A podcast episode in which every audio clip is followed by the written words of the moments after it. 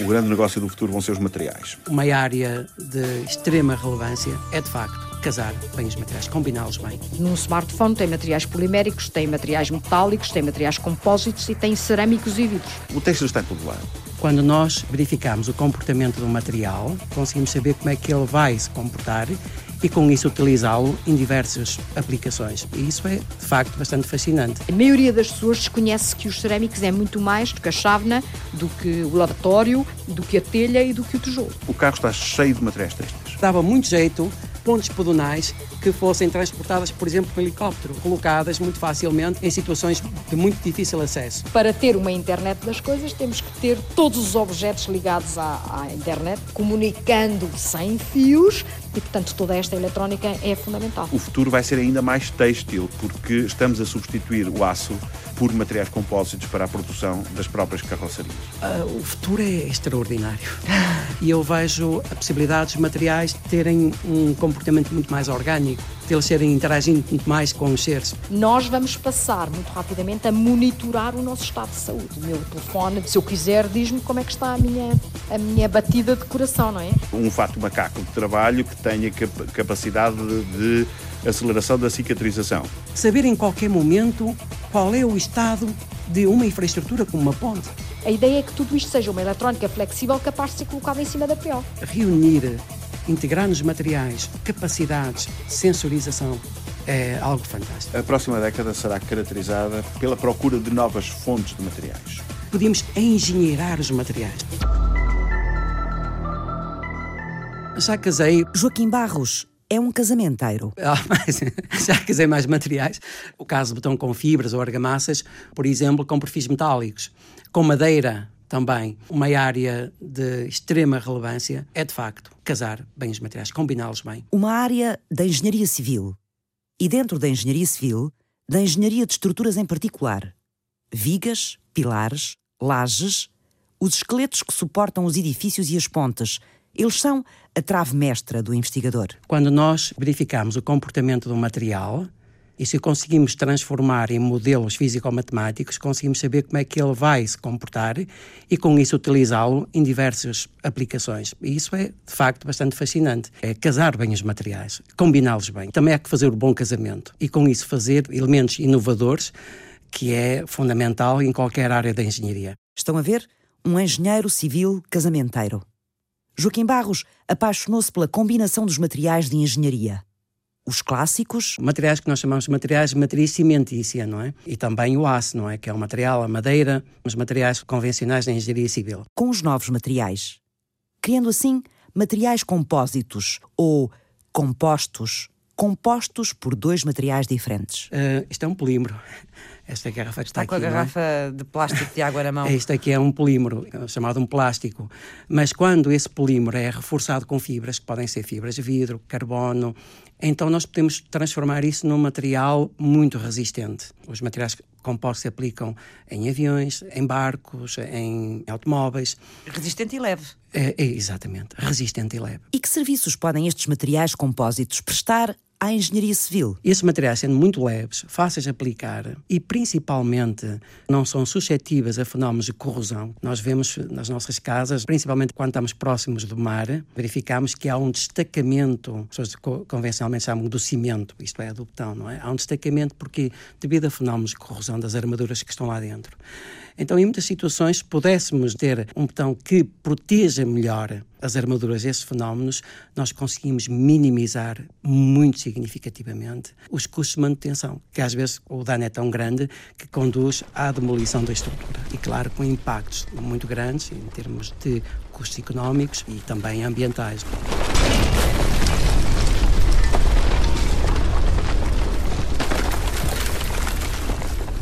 A próxima década será caracterizada pela questão da sustentabilidade, pela procura de novas fontes de materiais. Brás Costa, diretor do CITEV. Uma pessoa conhecida, muito conhecida por ser rica aqui do norte de Portugal, deu uma oportunidade de conversar uma hora com ele há uns, há uns tempos atrás, que foi equivalente a um semestre de aulas numa universidade qualquer e que me disse duas coisas eh, muito interessantes. A primeira foi: a minha profissão é saber ler o mundo. E a segunda foi: o grande negócio do futuro vão ser os materiais. Pelo Centro de Tecnologia Têxtil em Famalicão passa grande parte do apoio à indústria portuguesa na inovação, ensaio e certificação de produtos têxteis.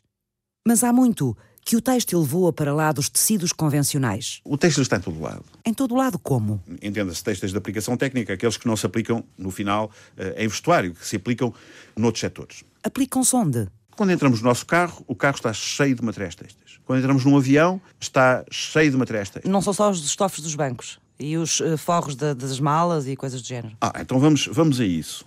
Se falarmos, por exemplo, das novas gerações de veículos elétricos, nós estamos a falar de veículos cuja estrutura é feita de compósitos de base têxtil. De que materiais compostos estamos a falar? Estamos a falar de compósitos de fibra de carbono que substituem completamente a abordagem tradicional da chapa, do ferro, do aço. Mas mesmo nos carros mais convencionais, o painel de instrumentos é um têxtil e que depois é formado para dar aquela forma cada vez mais a, a matriz do desenvolvimento destes materiais é baseada no trabalho dos materiais fibrosos porque são estes materiais fibrosos que conferem uh, melhores características mecânicas, é mais fácil produzir peças a partir destes materiais e a tecnologia que tem sido desenvolvida em relação ao aspecto, em relação a todas as tecnologias de revestimento dos materiais têxteis, que permitem, para além do aspecto propriamente dito, as questões do toque, as questões da toxicidade ou da não toxicidade, etc.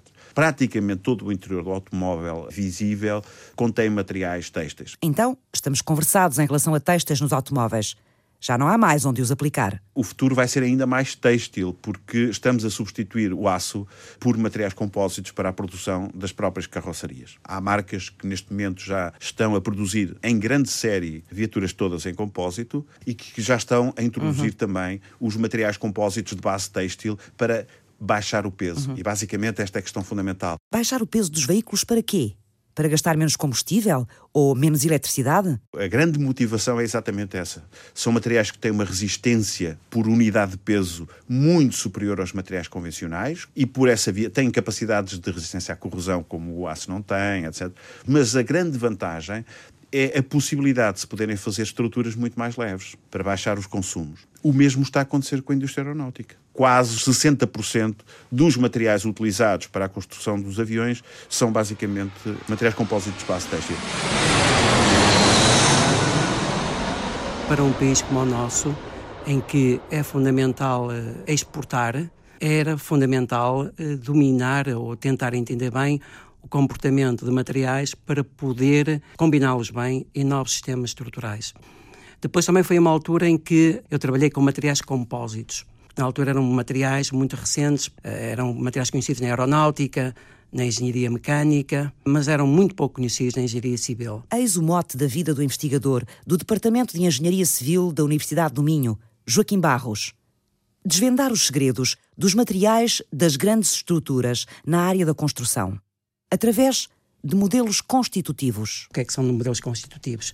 São modelos físico-matemáticos implementados em programas de cálculo automático para simular o comportamento de estruturas. Portanto, posso desenvolver um modelo para simular o comportamento desta estrutura que está aqui à minha frente. Que é o microfone. Que é o microfone. Desde o momento que eu determino quais são as propriedades do material, nós desenvolvemos ferramentas numéricas para saber como é que ele se deforma, como é que ele funciona até à sua completa ruptura. É quase o código genético do material. É saber como é que ele funciona quando é submetido a um determinado condições externas, que pode ser de carga, vento, sismo, ou pode ser mesmo como temperatura ou outra ação qualquer, ou mesmo a agressividade ambiental. E descobrir novos materiais que otimizem estas estruturas. E também na área da reabilitação. Reabilitação de edifícios. Exatamente, edifícios, pontes, infraestruturas, tudo. Por exemplo? Por exemplo, quando há uma laje, uma viga, um pilar, elementos estruturais que têm uh, danos e nós queremos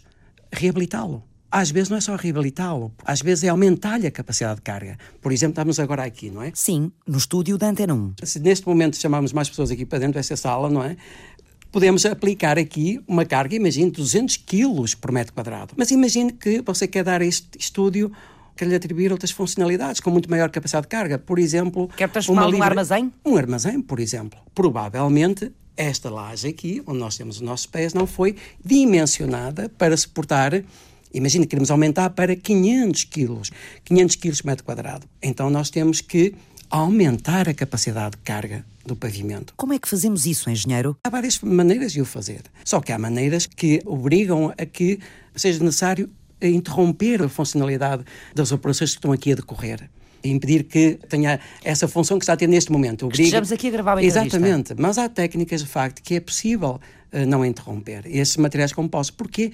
Porque são muito leves, muito fáceis de aplicar e são tão finos que é quase imperceptível quando os aplicamos e conseguem aumentar significativamente a capacidade de carga. Através de cálculos físicos e matemáticos em computador, Joaquim Barros estima, então, o comportamento dos materiais e usa-os a favor das estruturas de engenharia civil. Podíamos engenheirar os materiais. Engenheirar os materiais. Onde mais é que os novos materiais andarão a partir a loiça? Parte da minha adolescência é feita no seio da cerâmica. Paula Vilarinho. A minha adolescência passa-se em Ilhavo, na fábrica de porcelana da Vista Alegre, no meio da porcelana. A engenheira coordena a investigação no Departamento de Engenharia de Materiais e Cerâmica da Universidade de Aveiro e lidera a Sociedade Portuguesa de Materiais. O gosto pela engenharia foi buscá-lo ao pai. O pai é engenheiro e isto tem em mim uma, uma influência grande. E o pai é um engenheiro mecânico que trabalhou em vários pontos do país e faz parte da sua vida profissional na fábrica de porcelana de Vista Alegre. Engenheira, sim, mas nas novas engenharias. E nos primeiros anos da democracia, a Universidade de Aveiro oferecia o mundo novo da engenharia da cerâmica e do vidro. Portanto, obviamente é uma coisa nova, uma universidade nova e eu estou onde está tudo novo e para mim não houve, não houve sequer dúvida. Paula Vilarinho parecia segura quanto ao futuro que a esperava como recém-licenciada ir para a indústria. Penso eu que lá no final estava aquela imagem do pai e aquela fábrica e os fornos e a fábrica e aquela coisa toda. São profissões com alguma ação, digamos assim. Portanto, nunca fui assim muito quieta, não gosto de coisas muito paradas, etc. E portanto eu achei que havia ali um encanto qualquer. Mas quando entro na universidade, descubro um outro mundozito. Surgiu um convite para concorrer a um lugar na universidade. Equacionei e, portanto, concorri e fiquei. E aí é que começa a minha vida. A vida de Paula Vilarinho, profissional, começa com este mundozito dos novos materiais, dos materiais cerâmicos aplicados à eletrónica e à microeletrónica. Estamos longe, muito longe dos alguidares. A maioria das pessoas desconhece que os cerâmicos é muito mais do que os cerâmicos tradicionais, do que a chávena, do que o lavatório, do que a telha e do que o tijolo. Portanto, tem aplicações muito mais para além das aplicações tradicionais. Que aplicações são estas de que fala a investigadora? Quando nós pegamos num telefone como este que temos agora, estes telefones que são chamados os smartphones, eles estão cheios de circuitos impressos e circuitos integrados. E dentro dos circuitos integrados existem vários tipos de materiais. Alguns deles são estes com que nós trabalhamos aqui. São materiais que são normalmente isoladores e que têm funções e que permitem armazenar dados. É uma família lata de materiais com aplicações na microeletrónica. O que é que isso tem a ver com a área das cerâmicas do vidro. Porque estes materiais são materiais cerâmicos. Num smartphone tem materiais poliméricos, tem materiais metálicos, tem materiais compósitos e tem cerâmicos e vidros. Mas também tem aplicações, por exemplo, na área da energia, quando nós falamos, por exemplo, em painéis solares e coisas desse género. Na área também da energia, muito, muito falada agora, pilhas de combustível e ainda nas áreas de biomateriais. E em tudo que tem a ver em materiais com elevada resistência mecânica, por exemplo, pontas de corte. A maioria das pessoas sabe que o diamante é um material muito duro e utilizado para cortar. Ele até é utilizado pelos ladrõezinhos quando querem entrar numa casa, não é? Mas é um, um material de abundância restrita. Neste momento temos diamante artificial. Tal como os têxteis, parece que os materiais cerâmicos também estão por todo lado. O que é que os torna tão úteis nos componentes eletrónicos? É a sua refratariedade, uma capacidade de resistir sem alterações a temperaturas elevadas. Temos aplicações industriais que nos obrigam a ter materiais que resistam a temperaturas elevadas. E a mais simples que toda a gente entende é a forra de um forno. Mesmo os fornos onde se faz o pão têm uns tijolos à sua volta. Esses tijolos são materiais refratários, são materiais que aguentam temperaturas elevadas. Duros e resistentes a altas temperaturas. Mas há mais. Eles são uns isoladores térmicos e são os isoladores elétricos. Se correr essas linhas de caminho de ferro, onde existem cabos elétricos, quer que sejam, de quando em vez vê umas, umas peças que têm uma forma que pode ser grande ou pequena, que são chamados os isoladores, que podem ser de vidro ou de materiais cerâmicos, que têm exatamente essa função. De quando em vez é preciso interromper aqueles cabos, garantir que não há passagens de corrente, e isso faz-se através dos, desses isoladores. É outra das características dos materiais cerâmicos. E também são isoladores térmicos. Essa é a razão porque nós utilizamos as chávenas de café para tomar café, não é? É uma das razões, não é? Portanto, ele mantém durante algum tempo o calor do alimento que ali está dentro. Então, voltemos ao princípio. Qual é o papel dos materiais microcerâmicos que estão dentro do meu smartphone. Deve ter reparado que nós tivemos telefones enormes, depois passámos a ter telefones muito pequenos e agora os telefones que temos, os tais chamados smartphones, já não são tão pequenos como houve outras gerações de, de telefones que eram só telefones. Estes telefones têm funções, portanto, eles são gravadores, eles são eh, máquinas fotográficas, são sensores, eles até medem o número de passos que eu dou por dia, etc, etc, e vão ser muito mais coisas. Ora, todas essas funções que estão embutidas num circuito elétrico neste caso eletrónico miniaturizado, têm vários tipos de componentes. E os cerâmicos são substratos, isoladores elétricos sobre os quais se colocam os vários componentes metálicos que fazem parte de um circuito. A busca de novos materiais e de novas funções para os materiais é o ponto de partida de Paula Vilarinho e de Joaquim Barros como investigadores. Paula na engenharia da cerâmica, Joaquim na engenharia de estruturas com materiais compósitos.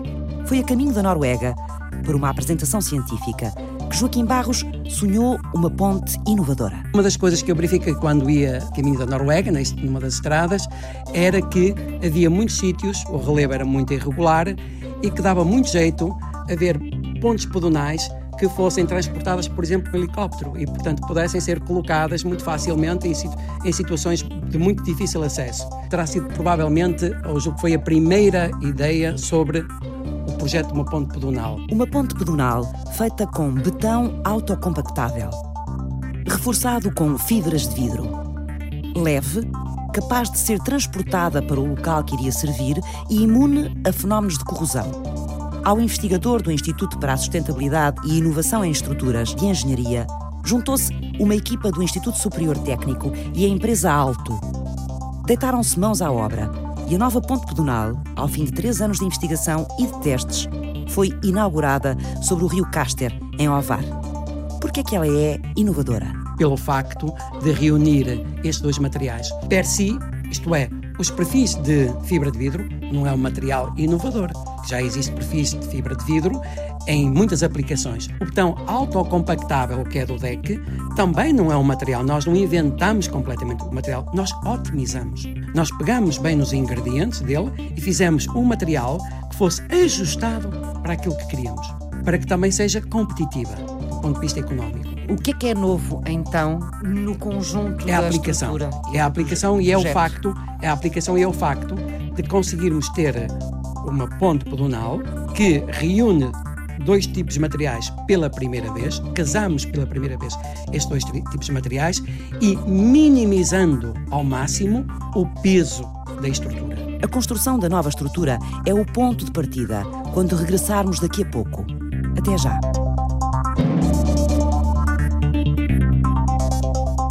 Qual foi o vosso ponto de partida? Partimos de uma ponte que tivesse, um, digamos, um vão relativamente pequeno, porque o projeto também tinha limitações financeiras. Joaquim Barros investiga a utilização de novos materiais na construção de grandes estruturas de engenharia, como as pontes. E a nossa vontade foi sempre que ela ficasse colocada numa travessia de uma pequena estrada, ou, ou de um ribeiro, ou de um pequeno rio. A nova ponte pedonal que atravessa o rio Caster, em Ovar, foi fruto de três anos de trabalho do investigador do Instituto para a Sustentabilidade e Inovação em Estruturas de Engenharia, com o apoio de uma equipa do Instituto Superior Técnico e da empresa Alto.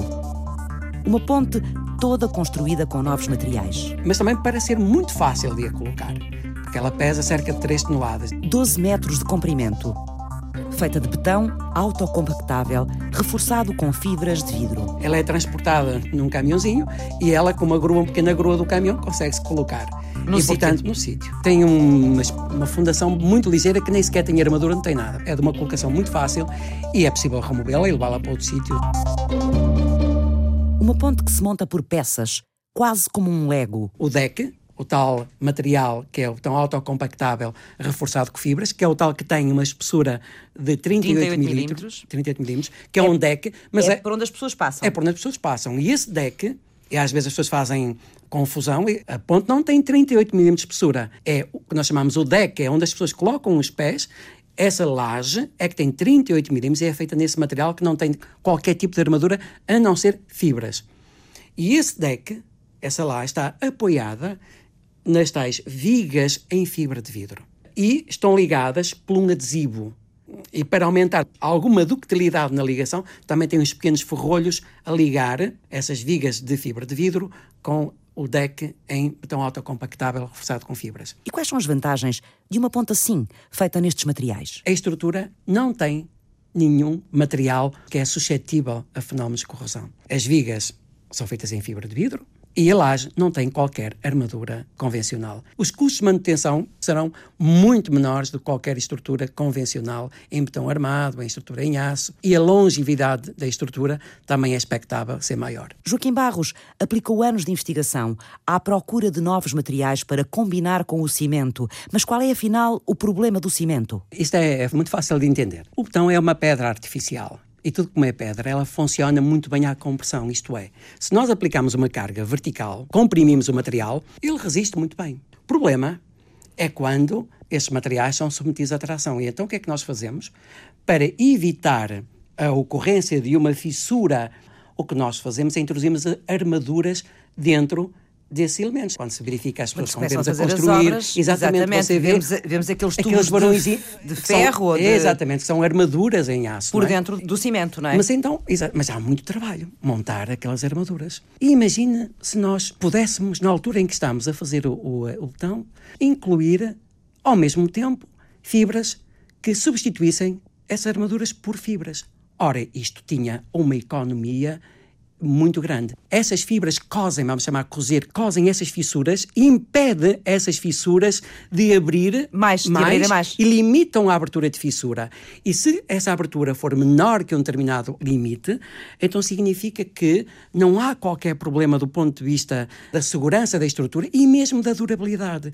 A estrutura, sob carga, vai acumulando deformação, deformação, sem ocorrer a ruptura frágil. É ductilidade, é uma capacidade de, absorver energia. Nós usamos, gostamos muito de materiais que dissipam energia, que é para os utilizar, por exemplo, como elementos para eh, melhor comportamento ou ações de sismos, ações horizontais, que é o caso de um sismo. Daí que também estes materiais são muito usados para dissipar energia, devido a essa ductilidade. Joaquim Barros espera que o futuro da investigação leve os novos materiais e as novas técnicas à construção de edifícios em grande escala.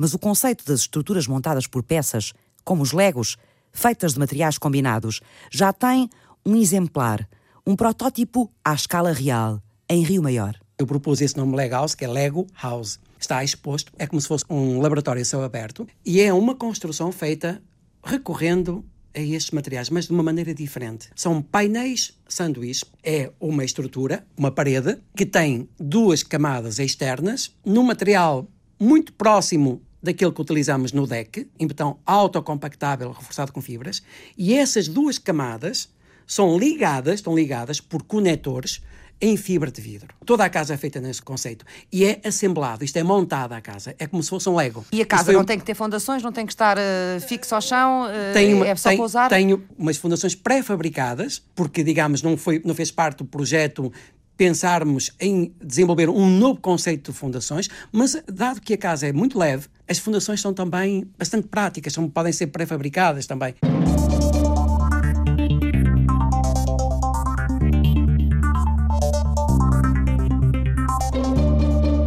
Vamos começar aqui por este laboratório no qual nós preparamos materiais na forma de filmes finos e espessos. A investigadora Paula Vilarinho coordena o Departamento de Engenharia de Materiais e Cerâmica da Universidade de Aveiro. Nós estamos num dos laboratórios do departamento onde se faz investigação em materiais com aplicação na eletrónica. Ah, neste caso em particular, são filmes finos que vão O que é que são filmes finos? Uh, estão aqui, alguns alunos já estão-se a rir, não é? Isto que vê aqui é um material cerâmico na forma volumétrica. Ele tem volume. Tem um volume. um Parece uma mini caixinha de fósforos. Agora, há outros materiais que são utilizados que são muito importantes, como todos estes materiais que estão aqui dentro dos nossos telemóveis. Que são muito fininhos. Muito fininhos. Portanto, quando falamos em filmes finos, são Como- como a película, mesmos- como estamos habituados, da fotografia, Portanto, O etc. que aqui está mostrado é um circuito onde estes materiais estão colocados. Portanto, temos materiais que vão desde milímetros até aos nanómetros, portanto, camadas muito fininhas. Os vários tipos de substratos, portanto, substratos que podem ser de alumina, substratos que podem ser flexíveis com polímeros, Vulgarmente, plásticos. E aqui é que vêm os tais desafios, é compatibilizar materiais cerâmicos com polímeros. Temos que depositar camadas de materiais cerâmicos em cima de polímeros, temos que fazer um tratamento térmico, os polímeros não aguentam estes tratamentos térmicos a temperaturas altas, porque a 200 graus centígrados já estão todos quebrados, e portanto há uma investigação que vai neste sentido. Portanto, E estes filmes estão a ser trabalhados, estão a ser feitos, são para quê? Têm que objetivos? estes filmes têm o objetivo de ser utilizados como ah, condensadores elétricos em circuitos eletrónicos e circuitos integrados. Que vão ser depois integrados, em, em que tipo de equipamentos? Em equipamentos que estão, por exemplo, nos telemóveis, nos computadores, em sensores que suportam a internet das coisas. Para ter uma internet das coisas, temos que ter todos os objetos ligados à, à internet, comunicando sem fios, e, portanto, toda esta eletrónica é fundamental. Mas, mas, mas, mas, há aqui uma eletrónica flexível que também é muito apetecível do ponto de vista de aplicações no corpo humano. Portanto, agora toda a gente diz, e é isso que vai acontecer, existe até um livro relativamente novo sobre aquilo que vão ser os médicos do futuro. Nós vamos passar muito rapidamente a monitorar o nosso estado de saúde. O meu telefone diz-me como é que, se eu quiser, diz-me como é que está a minha, a minha batida de coração, não é? Portanto, a ideia não é só saber a sua batida de coração, é a sua tensão arterial, eventualmente a sua temperatura, o seu estado emocional geral. Vamos ser médicos de nós próprios?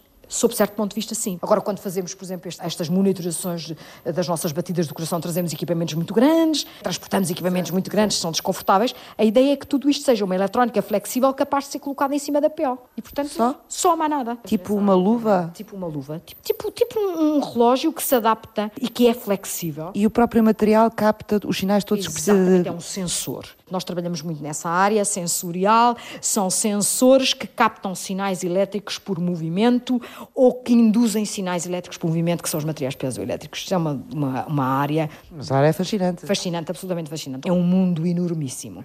Até para fazer aquilo a que se chama o armazenamento de energia por movimento. Portanto, há um campo de investigação brutal. Armazenamento de energia do próprio dispositivo que nós usamos, é Exatamente. isso? Nós, quando nos movimentamos, libertamos energia. Portanto, a ideia é capturar grande parte dessa energia que nós, nós próprios seres humanos, libertamos quando nos movimentamos. Portanto, vamos passar a ter o diário do nosso biorritmo todo. Vai ser isso, vai ser nitidamente assim. Pensa-se que essa monitorização, que também pode passar, imagina uma casa inteligente. A casa, para ser inteligente, ela tem que ter sensores que detectam variações de temperatura, variações de umidade, variações dos gases tóxicos que estão presentes, capacidade de interactuar com a sua casa para dizer acende a luz, baixa a luz, liga o aquecimento, ou está a consumir muita energia ter as tais eh, paredes forradas com materiais que armazenam a energia que vem do sol, depois autoconvertem. Portanto, casas construídas com materiais compósitos,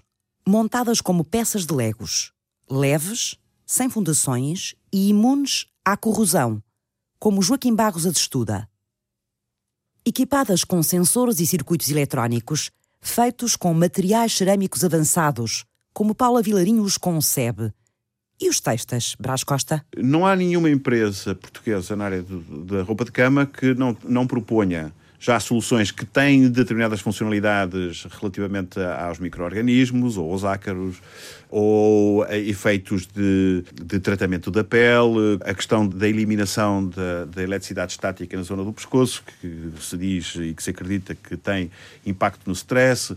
Não há nenhuma empresa que trabalhe, por exemplo, cortinados, etc., que não tenha funcionalidades específicas dentro destes produtos, desde os mais antigos, mais até quase demodé, como incorporar aromas e coisas desse tipo, aos mais recentes, como, por exemplo, incorporar em cortinados a recolha de energia elétrica a partir do sol e a devolução dessa energia através de luz com revestimentos nos têxteis que produzem luz. Estamos a falar de produtos que estão no mercado. E a sensorização também já invadiu o têxtil? Vou-lhe dar um exemplo. Eh, felizmente ainda somos o único país da Europa que tem capacidade de produção de fibras com três polímeros diferentes. Fibras tricomponente. Para o ouvinte, imaginem um fio de cabelo e que esse fio de cabelo seja construído ou constituído por três materiais diferentes, organizados de uma forma bem determinada.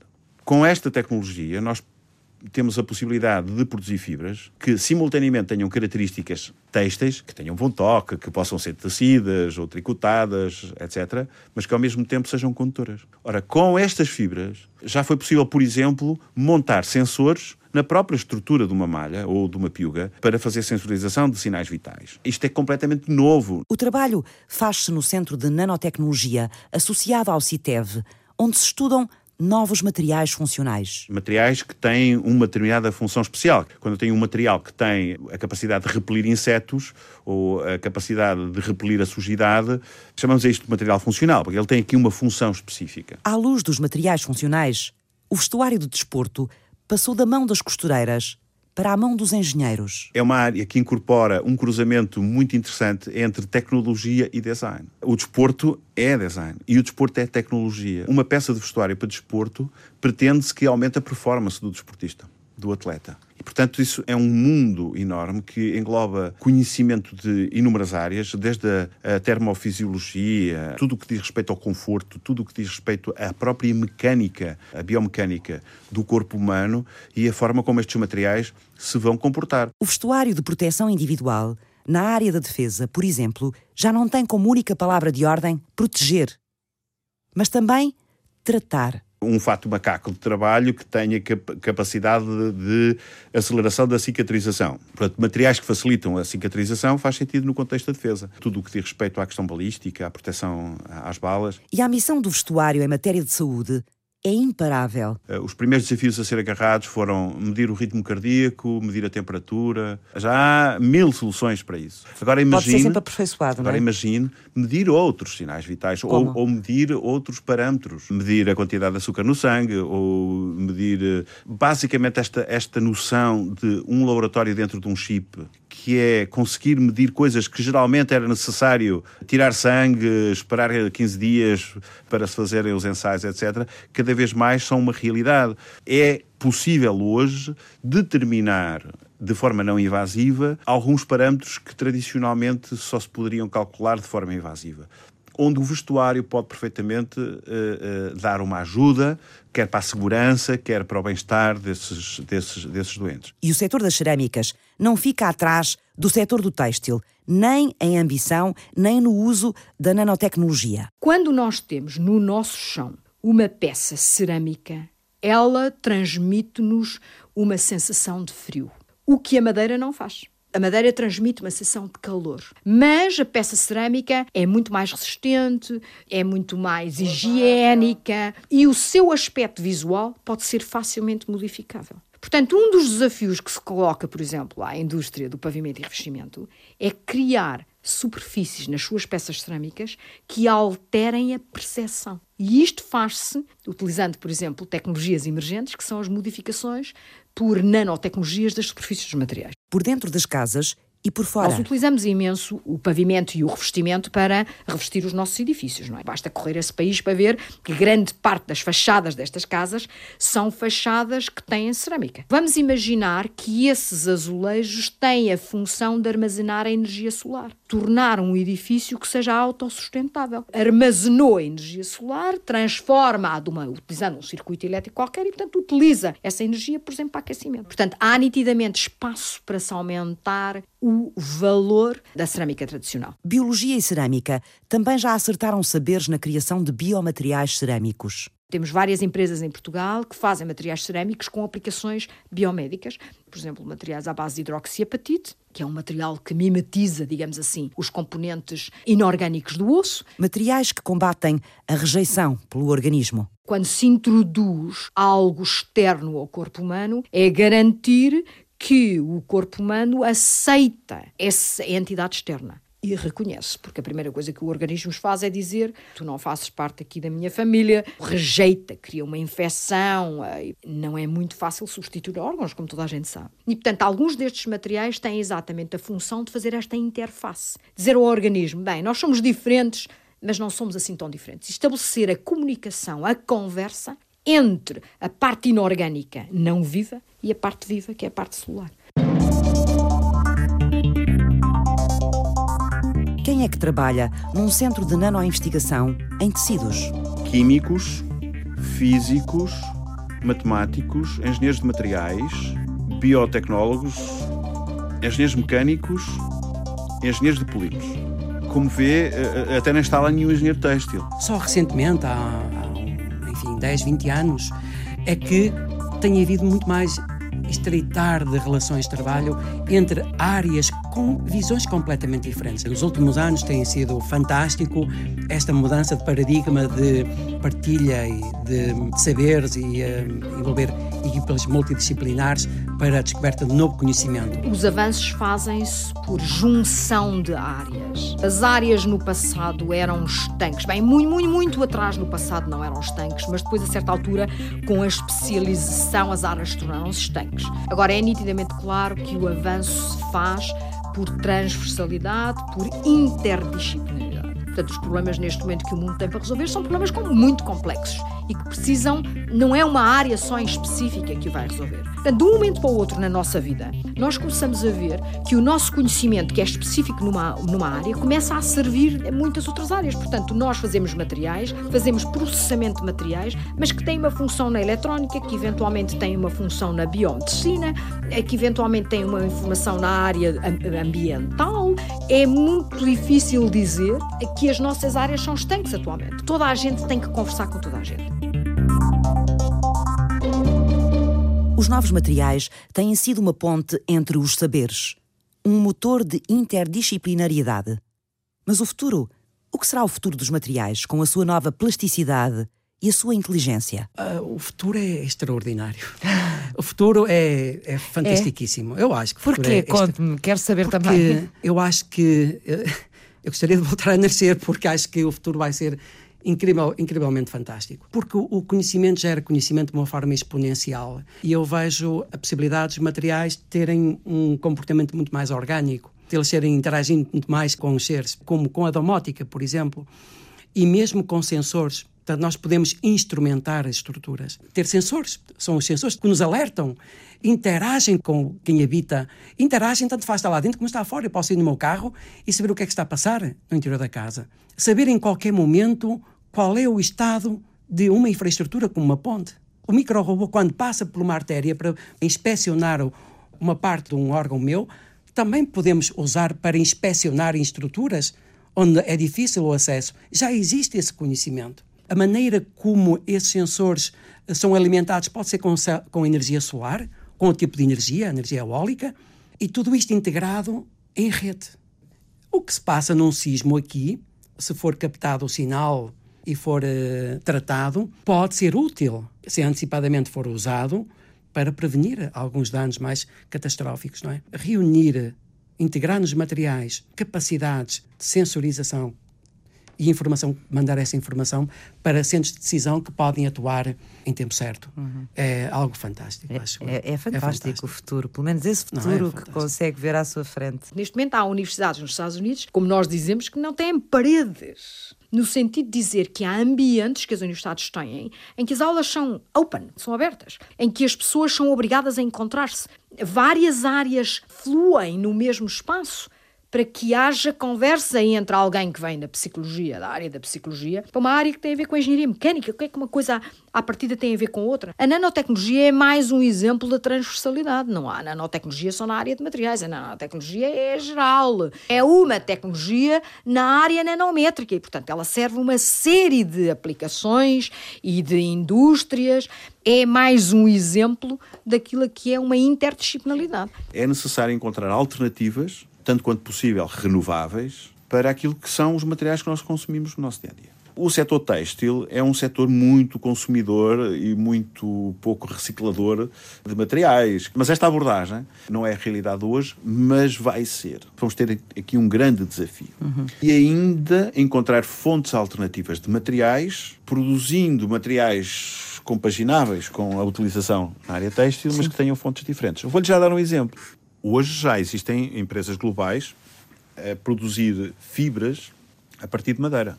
Já se produzem fibras extraordinárias que estão a ser utilizadas em materiais têxteis de grande valor e que são produzidas com base em eucaliptos ou outras, outras madeiras. Segunda questão é a questão da logística. O impacto da movimentação de matérias-primas e de produtos acabados à volta do globo é muito grande. Todo o planeta caminha no sentido de ter que ter um conjunto de preocupações que vão, com certeza, empurrar a produção para o mais local possível. Estes materiais de origem orgânica e, sobretudo, os que são renováveis, são uma grande esperança para resolver o problema dos materiais que não são renováveis. Não tenho nenhuma dúvida que vai caracterizar os próximos tempos em termos de, de materiais. Segunda linha, era o que dizíamos antes, é materiais com mais e mais capacidade, com mais e mais características, mais confortável, com capacidade de sensorização. Isso não vai parar. Não vai parar nunca. Só parará quando nós pararmos também de pedir mais coisas ao nosso telemóvel. Começámos por passar a nossa inteligência às máquinas e agora estamos a começar a passá-la também aos materiais. aos materiais. Ora, exatamente. Aí está uma boa, uma boa dedução. É, nós passamos de nós para as máquinas e hoje estamos a levar essa inteligência à organização das moléculas nos materiais. Isso para nós é uma grande oportunidade. Não tenho nenhuma dúvida que é uma grande oportunidade. Vou pôr aqui o microfone assim, para não fugir muito de si. Fizeram este programa Joaquim Barros. A minha visão é, de facto, avançarmos para um novo paradigma na área da pré-fabricação através de linhas robotizadas. Fazer construção customizada. Conseguimos pôr a robotização ao serviço da construção. E depois também construção, portanto, modular, incluindo módulos tecnológicos painéis solares, um conjunto de informação que permitam captar energia, armazená-la e utilizá-la de maneira eficiente. Integrado domótica, tornar as construções quase como seres vivos. Portanto, reagem conforme os estímulos externos. E essa capacidade e esse todo esse saber já existe. Paula Vilarinho. Nós já há relativamente pouco tempo tivemos acesso a um vídeo muito interessante de uma menina francesa que é designer e ela desenvolveu um material polimérico e uma impressora para fazer roupa em hotéis. Portanto, a ideia dela é que as pessoas não vale a pena transportar a roupa, porque quando chegar ao quarto do seu hotel, tem lá uma impressora, uma máquina, um computador, escolhe o vestido que quiser e rapidamente imprime a sua saia, o seu casaco, a sua carteira, o seu sapato. Isto em polímeros é fazível, em materiais cerâmicos estamos longe de lá estar. Portanto, aí há uma área brutal de investigação. Brás Costa. Eu hoje posso fazer uma barragem e no interior do botão eu coloco algumas fibras e essas fibras vão ficar eternamente a monitorizar o esforço da barragem. Uh, e estamos a falar de tecnologia portuguesa. Ainda a falar de tecnologia portuguesa produzida no norte de Portugal, que está aplicada na prática já e para barragens que estão a funcionar. Francisca Alves fez o apoio à produção. David Oliveira cuidou da pós-produção áudio. Eduardo Maio realizou e apresentou. Há aqui qualquer coisa que está. É, vamos desligar, vamos. Que está a fazer tic-tic, tic-tic, tic-tic, e que eu estou a ouvir constantemente e que está a entrar na gravação. Parece. Será um relógio ou não? Já não se ouve. Parecia um relógio, mas estava a entrar sempre por baixo da sua voz e isso eu não queria.